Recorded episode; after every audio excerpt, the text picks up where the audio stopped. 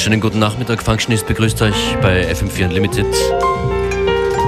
Mein Gast heute, Shuya Okino vom Kyoto Jazz Massive. Hello. Hallo, konnichiwa, Shuya desu. Das Kyoto Jazz Massive ist ein äh, japanisches Musikprojekt von den zwei Brüdern Shuya und Yoshihiro Okino. Yes, my brother. You started everything with your brother. He's in Japan right now, I guess. Yes. Seit 1994 gibt es das Kyoto Jazz Massive und viele spannende Projekte passieren auch 2015. We're waiting for the first tune to start. Produziert von Shuya Okino, you produced this one. Yes. Japanese bamboo flute, also Japanese harp duo called Zang. Und der Plan ist, dass wir in dieser Stunde ausschließlich Musik aus Japan hören werden. You are planning uh, to play Japanese music only this Yeah. hour. Okay. One more time, welcome Shuya Okino zu FM4 Unlimited. よろしくお願いします。 「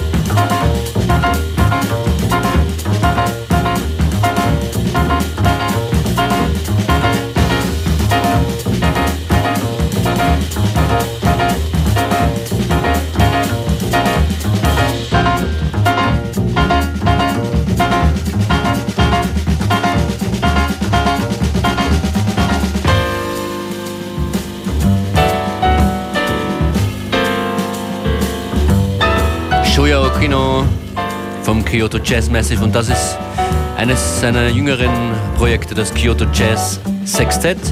Everything recorded analog. Yes, 100%. And uh, the concept of this album, can you explain it? Yes, this is a cover version of uh, Blue Note Records, legendary record label from 1963 to 1966, only three years. Herbie Hancock, Lee Morgan, also Freddie Hubbard. Because I had a collaboration with uh, international photography festival called Kyotography this April. So we discussed about collabo because uh, they have exhibition Francis Wolff, photographer for Blue Note. So they put you know uh, archive of Francis Wolff, and I produce music from uh, exhibition. So this is the concept. Also, I mash up two different songs. For example, Lee Morgan and John Coltrane, Wayne Shorter and Miles Davis, and Herbie Hancock and Cannonball Adderley. This is, uh, you know, Jazz mashup. yes. Very interesting. Thank you.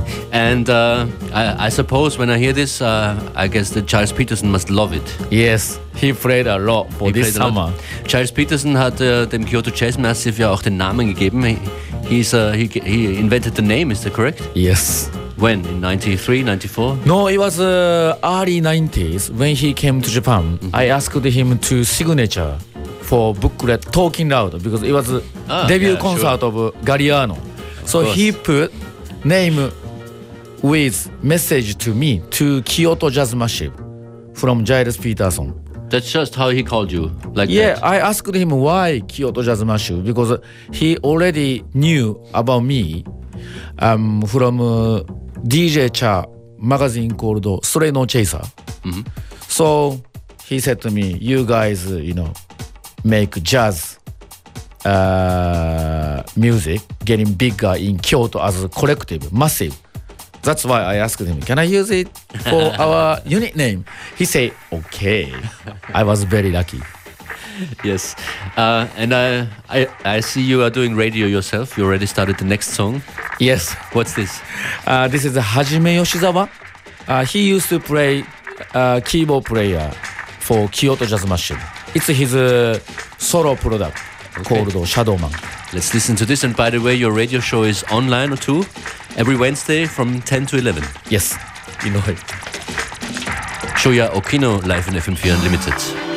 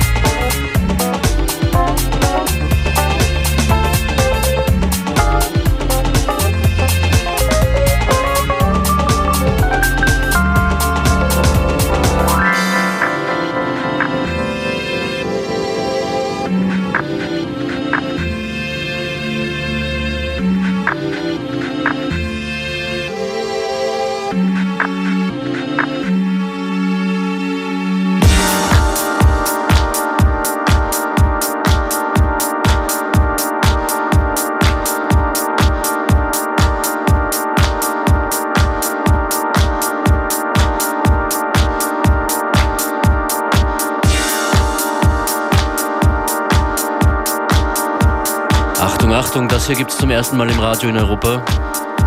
Brandneu vom Kyoto Jazz Massive, unreleased.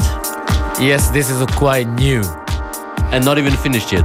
Yes, still a demo, but I'm gonna play for you as an exclusive track. Does it have a name already? No, yeah. Let's be quiet.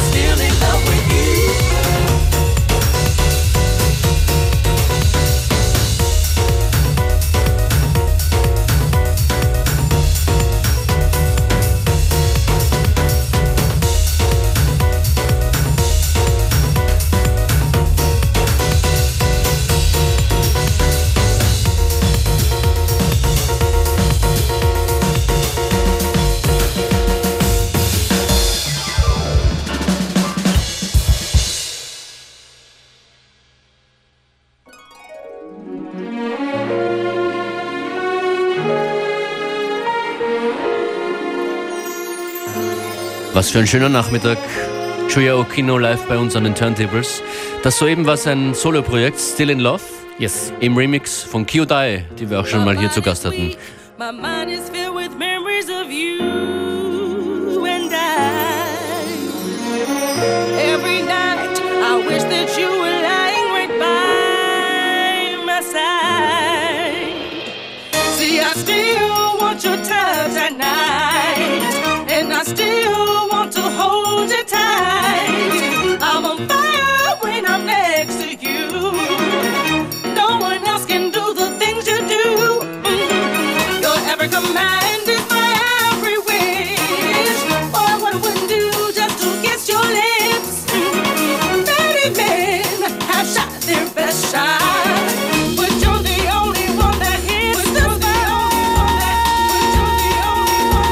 Es geht um die Fusion von Jazz, Boogie und House.